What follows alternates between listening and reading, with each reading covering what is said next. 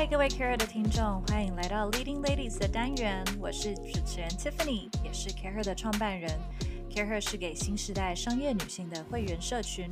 我们希望透过充满观点的原创内容和各领域的优秀女性专访，线上和线下的精致商业社交活动，让新时代商业女性可以更自在的交流，透过共学一起成长，成就最理想的自己。在 CAREER Dialogue 中，我们有 Leading Ladies Podcast。在每一次，我们会与女性领导者、创业家、经理人、思想领袖聊聊他们的为什么和真心话，并用更全球的视野讨论重要的议题。透过这些分享，帮助有企图心的女性成长并共学。和我们一起 build meaningful connections。准备好了吗？我们现在听到咬东西的声音，在吃莱姆酒饼干。不要怀疑，你现在在听的是 Care Her 的 Leading Ladies 单元。欢迎回到我们的节目，我是 Tiffany。我们今天的节目来宾比较特别，呃，Care Her 的会员制也将近一年的时间，然后我们发现我们的会员越来越多，很神奇的女士们，她们在各领域除除了有非常好的发展以外，她们还都在世界各地很奇妙的角落。在那里呢，发展了一番事业，所以我们今天特别邀请到了我们会员里面，大家如果常来参加活动，会看到一个身影。他呢是有非常非常多的斜杠，他也是一个老板，他投资了非常多的生意，但是他也自己在前线去炸鸡、跟采蜂蜜、跟喝 v 卡。所以，我们今天要请到的这位会员，他平常是。过去是旅居在俄罗斯西伯利亚十年。我们今天要来讨论的是钻石、煤炭、洗钱、鱼子酱的这位会员 Jessica，欢迎 Jessica。等一下，刚刚。那个仿钢里面，对对对，那个仿钢好像都都都没有钻石洗钱那个这个，这个是可以播的，是不是？可以，我想到这样比较真实。那不好意思，我告诉你，以前卧底在俄罗斯十年的经历是怎么样走势这些东西。没问题，我们先请 Jessica 介绍一下自己，因为会员很常常看到 Jessica 来参加我们的活动，然后也很多人都已经有享受过或者是体验过你的产品。你现在做了很多的副业跟投资，但是大家听到。到 Jessica 的自我介绍，通常大家都会先说：“哈，俄罗斯，你是俄文系吗？不是，哈，不是俄罗斯而已，你还在西伯利亚，你不是在莫斯科。”所以跟我们分享一下你的学经历。大家好，我是 Jessica，就是大家如果有来参加活动的时候，都会第一个介绍我就一定是 tag，就是俄罗斯。我觉得大家比较有记忆点是这个这个国家。那俄罗斯本身在俄罗斯的台湾人相对的比较少，所以说觉得哎，其实这样自我介绍就蛮有让大家有记忆点，果然也是蛮有效的，对不对？就大家都知道哦，Jessica 就是那个俄罗斯的 Jessica，就大家会去找你玩嘛，其实你要有心理准备。对，我们刚刚就是有讨论一些可能未来 Care Her 会有那个贵妇的俄罗斯型团嘛，对，鱼子酱吃到饱，加购二十万这样子。对，我觉得一开始因为我不是俄文系的，所以。其实大家会觉得，为什么我会选俄罗斯这个国家？充满了好奇跟就是 question，就是哎，为什么你要到俄罗斯的国家？老实说，其实没有很特别的原因，就是那时候想要出国念书，嗯，想要再出国去看看世界，嗯，然后想说，那应该是要有一个充分的。比如说经济环境啊，或者是条件什么的过去，所以那时候是想说，那就再去找一个地方进修，然后申请看看奖学金，然后就可以在那边稍微体验一下当地的一个生活。嗯，很幸运的那时候就是申请到了俄罗斯的西伯利亚。哇，所以是应该是间谍培训中心之类的，OK，有给奖学金嘛？对 对，他就是从小想要栽对吸收这些外国人才，对不对？然后对，然后栽培你一阵子之后，让你回国，对，但是交换情报。所以现在身上有录音器，对，那个有发射器，OK，好。而且你是念，你之前其实，在科技业，对，所以你去俄罗斯也不是去学俄文，你还是是念呃。控制系统无线电子，这一听就真的很像间谍。I'm 无线 sorry。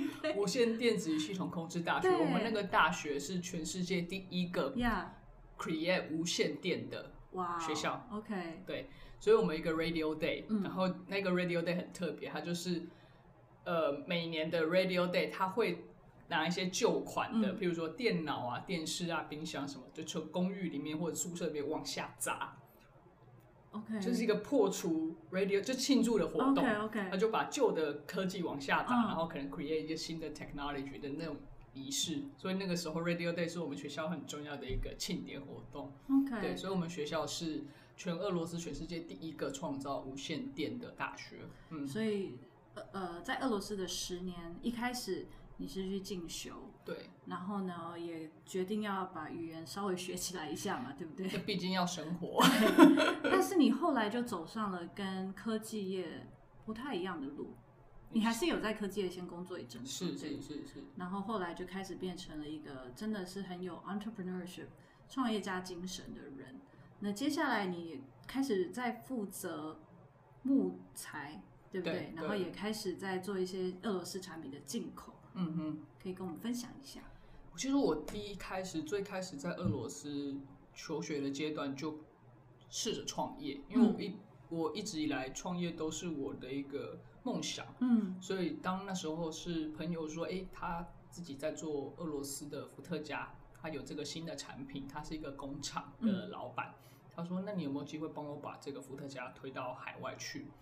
我那时候其实，在学校就一直负责台湾跟俄罗斯的一个合作的计划，但是都是国科会的研究计划比较多。嗯像这种实战经验相对来讲很少，所以我刚好有这个机会，想说，诶，要不然来试试看自己创业好了。嗯，但是那时候比较可惜的是，我把这个东西引进台湾之后，我人还是在俄罗斯，我没有真的很自己站在前线去 try to do something，我就是一直在远端，然后请我的家人帮忙，然后去跟一些朋友谈合作这样。所以经营一段时间，我就觉得我可能现在还不是一个 right timing to do this。嗯然后，所以我就继续的想说，那就在大公司那边学经验。嗯所以我之后毕业之后，还是很也是蛮幸运的，就是在科技业，就是在俄罗斯的科技业找到工作，嗯然后就一直待下去了。其实我没有刻意的，程师吗？还是做是 PM。PM？嗯 PM Product Manager 就是负责俄罗斯市场。呃，我觉得我会一直待在俄罗斯这么久的原因，不是因为我很刻意的让自己待着，而是缘分，就是俄罗斯选择了你，对，对，可以这么说，可以这么说，就是我没有，我那时候就随缘是哦，如果毕业了，哎，俄罗斯如果找到工作，那我就继续在俄罗斯待着生活；而、如果没有，没关系，那我再回台湾重新开始。那那时候是非常幸运的，在俄罗斯就直接在科技业工作了这样子，因为俄罗斯相对来讲。可以做台湾跟俄罗斯两边市场的人，相对来讲人才比较少，所以我觉得是蛮幸运的。老板也蛮器重我的，嗯。对，而且你有，其实你在刚才跟我们闲聊的时候，也提到俄罗斯的文化其实是蛮尊重女性的。是是。嗯俄罗斯的女性的文化是这样，很特别，是因为呃地铁，他们在地铁一定会礼让老弱妇孺，嗯是一定会，甚至他有的时候是看到你可能在睡觉，或你没有注意到你前面有一个年长者或妇女需要让座，他会拍拍你，哇请你站起来，对这样子。对然后你在地铁上，因为他们的地铁是算是非常早期、非常历史悠久的俄罗斯地铁，大家都很知道，莫斯科地铁非常的美丽有历史。那他们是没有电梯的，嗯，所以他们上上下下转站什么都需要走楼梯，而且那个楼梯有的时候还不是很短的一段路，很是很长的一段路。防空洞型的，对，所以你只要看到女生拎着大行李，你就不用担心会有帅哥，俄罗斯猛男，俄罗斯猛男就会帮你拎到楼上去。哇，好，要成团了，请 Care 的会员自己，我们这一团会有呃打靶，对不对？然后喝伏特加，然后去采风嘛，嗯然后去西伯利亚，嗯然后吃鱼子酱。嗯这样子的一个行程，由 Jessica 来带大家。然后要露营哦，我们没有那个哦，要要西伯利亚要露营，对对，对要野放流放，要体验一下苏武牧羊的人生活。好，你在莫斯科工作，哎、你在莫斯科在莫斯科工作，工作，那为什么你会选择一个连当年希特勒都打不下来的西伯利亚呢我第一年是在西伯利亚求学，？OK，但是因为第一年的生活跟应该是说生活跟我的落差太大了，怎么样的落差？跟台湾的，嗯，跟台湾的生活落差太大。其实一开始我花了很长一段时间适应，嗯，到最后觉得好像不是这么的合适，我就转到都市去，嗯，到莫斯科去。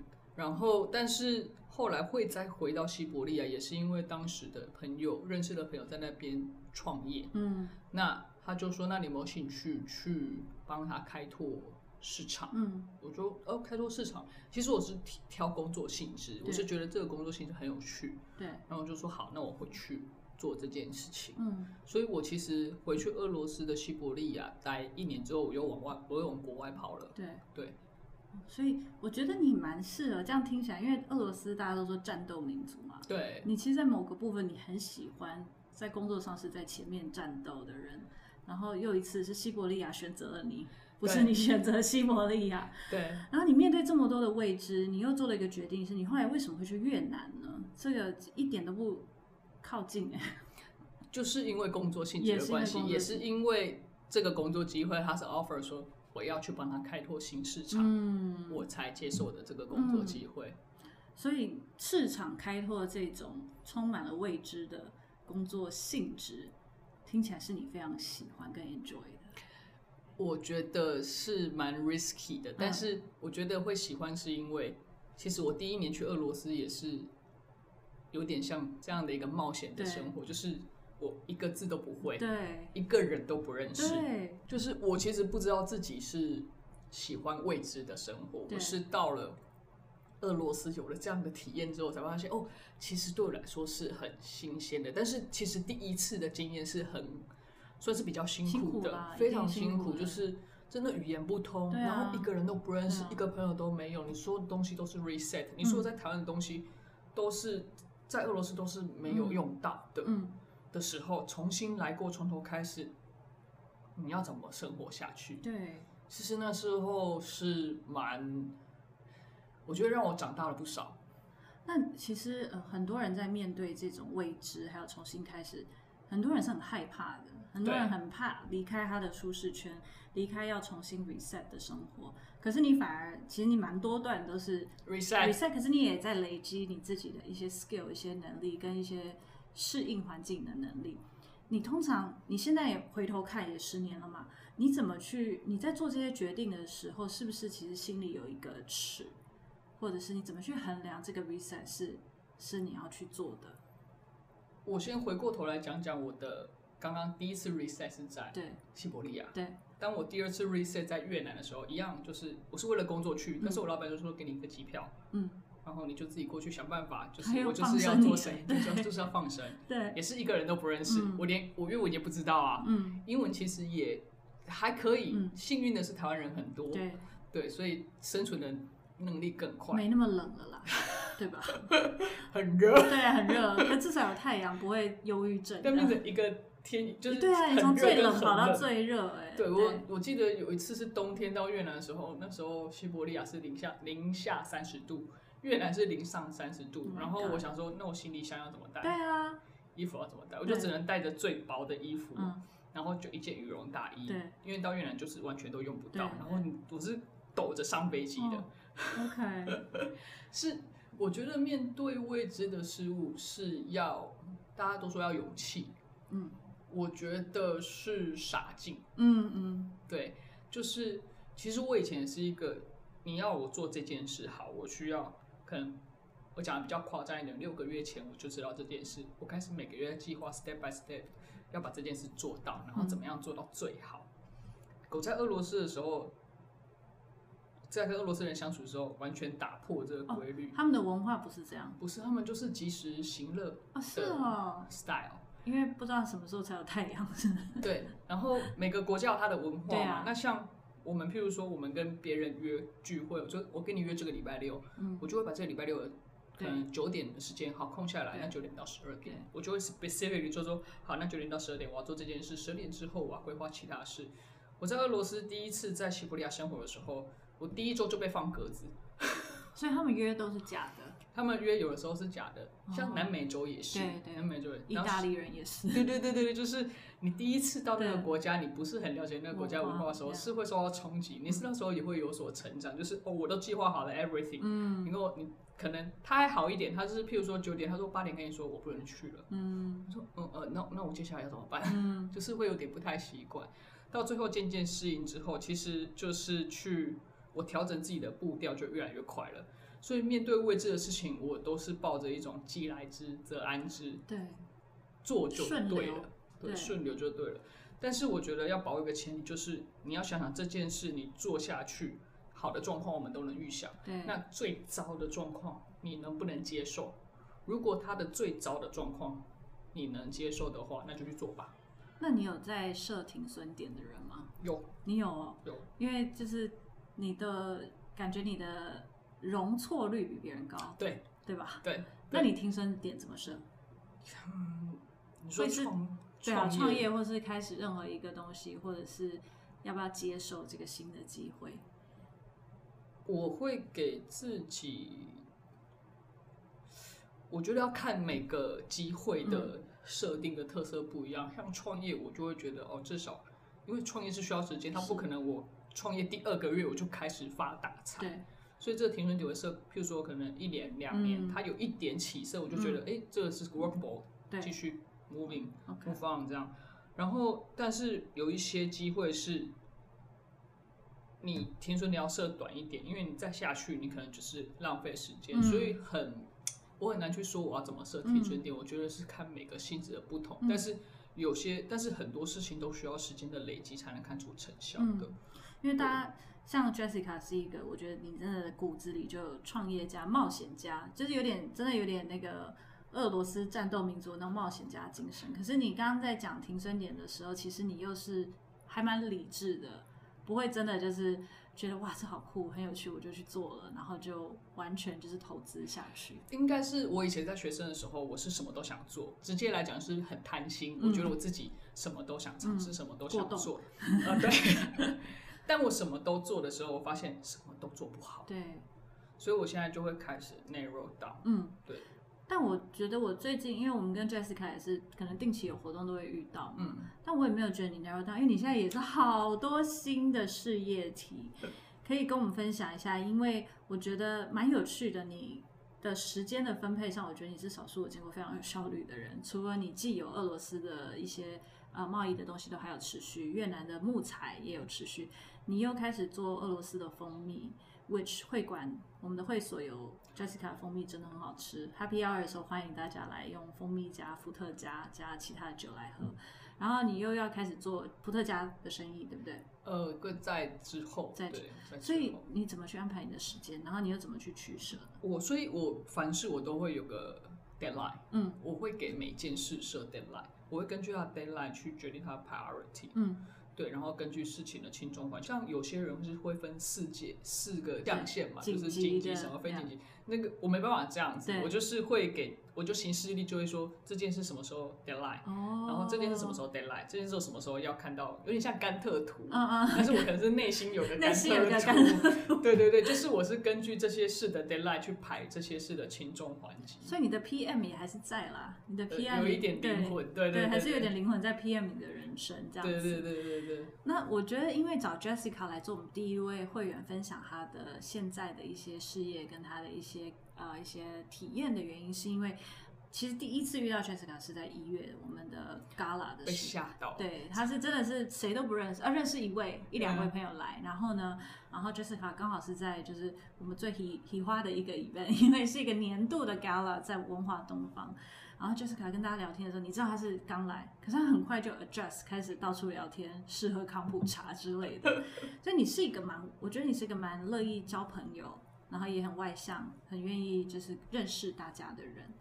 你怎么去定义 meaningful connections？因为你的生活会认识非常非常多的人，然后我们大家年纪大了，其实 energy 都有限，对不对？就像你刚刚说，我们要 prioritize，所以你工作你又那么忙，你现在那么多个事业体在走，你怎么去建立你的 meaningful connection？你怎么定义这件事？我其实没有特别的局限说一定要什么样的东西才是 meaningful connection，因为 you never know。嗯，就是我很多朋友是我可能之前认识的时候都没有交集，到后来就哎，好像有什么事情可以跟他 connect 到，那就开始又联系上了。嗯，我觉得朋友是是这样子，联系是这样，就是有时候就是一直有联系，但是你没有任何交集，你的感情就不会深。但你一旦有些什么事一开始交集的时候，你那个连接就会很强烈。那我本身喜欢交朋友，是因为我真的是个好奇宝宝。我也觉得你是好奇宝宝。对我很爱问问题。对，我就会一直问，可能把你没有到祖宗八代，可是就会好奇说，哎，你是什么样的人？你从哪来？你要往哪去？你过去有什么样的经历？因为我觉得每个人都有他的独特之处，跟他的生活经验比较有趣的地方。你很适合主持那个一步一脚印，或者是那个大陆寻奇之类吗？你要去哪儿？对对对对对，我觉得就是我喜欢交朋友，是因为我可以从每个人的。身上看到他们的人生跟他们的故事，那我也从他们的故事中可能会学点经验。嗯，我觉得我很像一块海绵。嗯，我很喜欢去吸很多的东西。嗯，包括朋友的知识，包括电视或者是学校或者是网络。嗯，我一直在吸收，所以很多的场合，我很多时间是听别人说。嗯，因为通常都是一直在我，因为我会一直不许别人说。对，因为我问题很多，因为我非常的。好奇，对我不管，我对人对事都是这样，充满好奇。嗯嗯，对，所以你要说 meaningful connection，我觉得，嗯，哦，但是我觉得我喜欢就是。有正面积极向上能力的人，嗯嗯，也我也有认识一些朋友，他可能就是充满着负能量，或是会一直 complain，嗯，那这样的朋友我会点头之交。哦，如果我们去俄罗斯，你帮我安排就是露营的西伯利亚行程，我就会是那个负能量，先跟你讲一下哈。啊，贵妇团，贵妇团，没有，我们大家可能就是太冷了，没有办法露营。可是因为朋友很多啊，我觉得认识朋友是一个，但是你后面要去。管理你的这些友情其实是蛮累人的，因为呃，虽然现在有 social media，我觉得大家比较好去关心彼此的 update，但是你在，因为我觉得 Jessica 朋友非常非常多。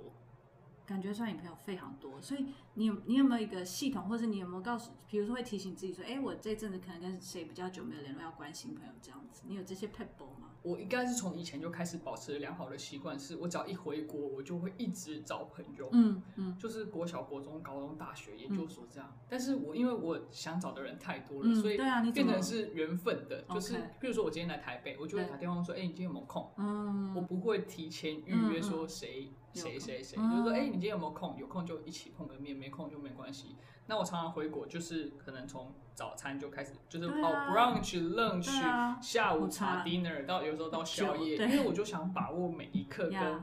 朋友在一起的时间，大家都觉得我怎么精力充沛这样。对啊，而且我爸妈都说你难得回国，为什么一回国一大早都不见人，然后半夜才回家？就 说妈，我去执行俄罗斯交给我的任务，交换情报。对，就是处于刚刚胖 K 的刚刚 kill 掉。真的，对对，我觉得你讲对，因为 energy 是一件，我觉得 manage energy 是一个年纪越大越重要的事，尤其你创业做这么多的品牌，像有四个。不同的呃三个三对三个事情在跑，你在 energy 上怎么？因为每次看到你，你真的是蛮有能量。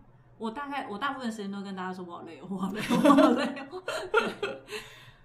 我天生的哎，真的，哦，应该是说我在我个性本来就是这样子。其实我在俄罗斯的时候，可能第一年的时候，就唯一那一年印象最深刻是比较忧郁的时候，因为没有太阳，又人生地不熟。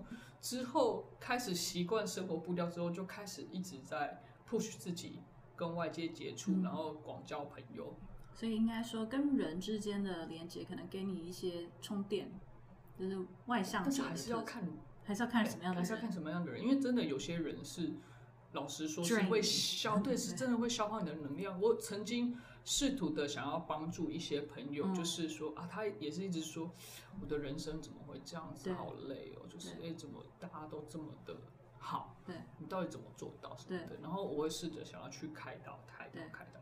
可是有的时候想要把他拉起来的时候，你发现你自己会反被它拉下去，嗯嗯这个时候就会很危险了。嗯，这时候我就会设停损点，停损，这就是你的停损点。OK，对，但大部分的朋友都是很不错的，对啊，还是会遇到几个这样子，互相 support。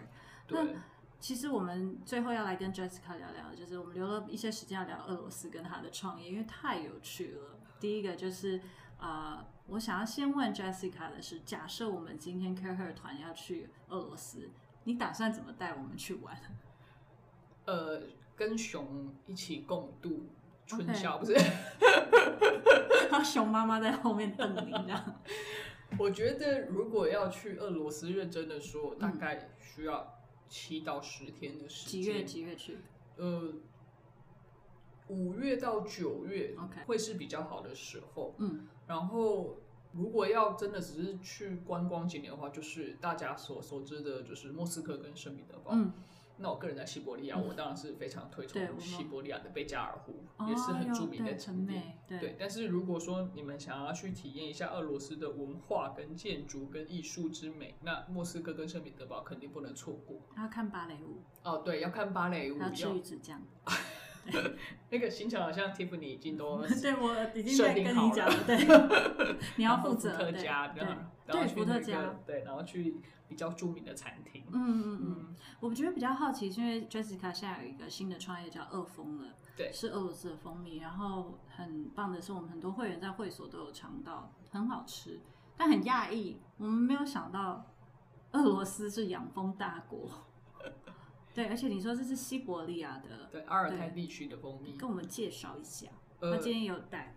对我其实因为在俄罗斯旅居这么久，其实蜂蜜是俄罗斯人生活的一部分。他们在发明伏特加之前，他们是喝蜂蜜水去驱寒保健身体的。哦，对，然后。俄罗斯蜂蜜，我在呃俄罗斯的时候，我也才知道，原来俄罗斯是产蜂蜜大国。嗯，他们每年的春天跟秋天都会有那种蜂蜜展。嗯，它是光蜂蜜就独立一个展会哦，然后里面就是三四十家的那种供应商。它外销吗？它外销，它外销。其实中国算大众，啊中国算大众，然后也偶尔会有部分到欧洲去。嗯嗯，对，那会。接触到俄罗斯蜂蜜，而且我想把它引进来，是因为我本身就有在使用使用，然后我也觉得它是一个很好的、很天然的的的产品。我有一个朋友跟我讲过一个形容词，他说还蛮有趣的，我觉得可以跟大家分享一下。他是说，像台湾的蜂蜜，就是你强调它再天然或是在自然或者是无污染都好，因为台湾就这么小，所以它很容易会。被其他的环境因素给影响，嗯，但是像俄罗斯的蜂蜜，因为它地很大，大，西伯利亚又是一个荒无人烟的地方，它就真的非常的天然，非常的 natural，因为你就是方圆百里就是没有人烟，没有人，嗯，也没有工厂，嗯，也没有污染，也没有辐射线，没有辐射线，不是 对，我是在西伯利亚阿尔泰地区，西伯利亚就是位处一个俄罗斯的中央，嗯。很多独特的药草植物，哦，或是比较罕见的植物，是生长在那个环境，所以俄罗斯的蜂蜜有着其他蜂蜜没有的一些。疗效，嗯，或者是说对身体比较好的元素，嗯嗯，它是在俄罗斯当地的花卉才会有的品种。我可以偷问他，跟因为还有一个地方蜂蜜也有名，呃，纽西兰跟澳洲那个蒙卡卡，他也是说有那个抗发炎的疗效。对，那像我们这种女人就是一定会去看。那俄罗斯它的蜂蜜不一样在哪里？其实我觉得。异曲同工之处就是，我觉得澳洲它的 marketing 非常的厉害，它是说就是那个区域的那个花卉才叫马路卡，就像香槟在那个香槟区产的酒才叫香槟，其他地方它能产出来的做法或者是品种可能跟香槟一样，可它就不能叫香槟。嗯，那我觉得其实俄罗斯也是可以这么称的，对，就是。我在阿尔泰地区产出的这项花卉，嗯，这个东西才叫阿尔泰的蜂蜜，蜂蜜，其他蜂蜜都不能叫阿尔泰蜂蜜。那蜂蜜本身就抗抗发炎，对啊，不是只有澳洲的蜂蜜，其实蜂蜜都有这样的疗效，很棒。那除了蜂蜜以外，我觉得我们的会员应该更有兴趣的是伏特加。他今天带了一瓶超美，我们等下会在动态里面也是我的伏特加，嗯，所以来吧。跟我们分享伏特加，因为我基本上因为是在西伯利亚工作，对，所以当然我在莫斯科跟圣彼得堡都待过一阵子，但是农产品、食品的东西我非常喜欢西伯利亚，因为就是像我刚刚说的，就是它的环境天得天独厚的自然环境就是很棒。那蜂蜜是其中一个，那伏特加更是，因为伏特加你要用水嗯，那西伯利亚的水非常的纯净。哦，冰原的水嘛，对，然后会吸喝起来会有点回甘，有点甘甜的味道。呃，大家可能比较熟知的俄罗斯的一个伏特加品牌叫做 Beluga，，嗯，，Beluga 就是一只鲟鱼，嗯，一只鲟鱼就放在那个酒瓶的外观，它就是它的商标 logo 之一。我们的酒酒厂就在它隔壁，哦，所以我们用的是同一个水源，对对，只是说北入嘎他做的非常的好，是因为他非常的有组织、有计划的在做 marketing，然后往推销世界。嗯，那我这个朋友他就是呃在。就光做俄罗斯市场，他就觉得 OK，哦，对，他就没有想要在那时候就对往外推，所以他 marketing 的力道没有这么的强。其实我觉得俄罗斯跟那时候我在俄罗斯念书的时候，跟台湾 co work 的时候，我就觉得俄罗斯就是负责做一些很 hardcore 的东西，对，台湾就负责就是软实力这一块是可以是很好的做搭配。对，因为俄罗斯听你这样讲，它很多天然的东西是别的地方真的没办法产的，因为它的。地大物博，才它就是得天独厚。而且你刚刚讲到鱼，它的鲑鱼也很好吃，对不对？对对对对。所以那我们这样吧，以后有大家想吃什么，就跟你下订单，就请你开始代理这些东西进来，对不对？可以可以可以可以，把它发扬光大。我们最后最后请 Jessica 跟我们分享，你觉得目前你这样十年，然后陆陆续续创业，最重要三个 mindset 是什么？乐观，嗯，然后真的是，呃。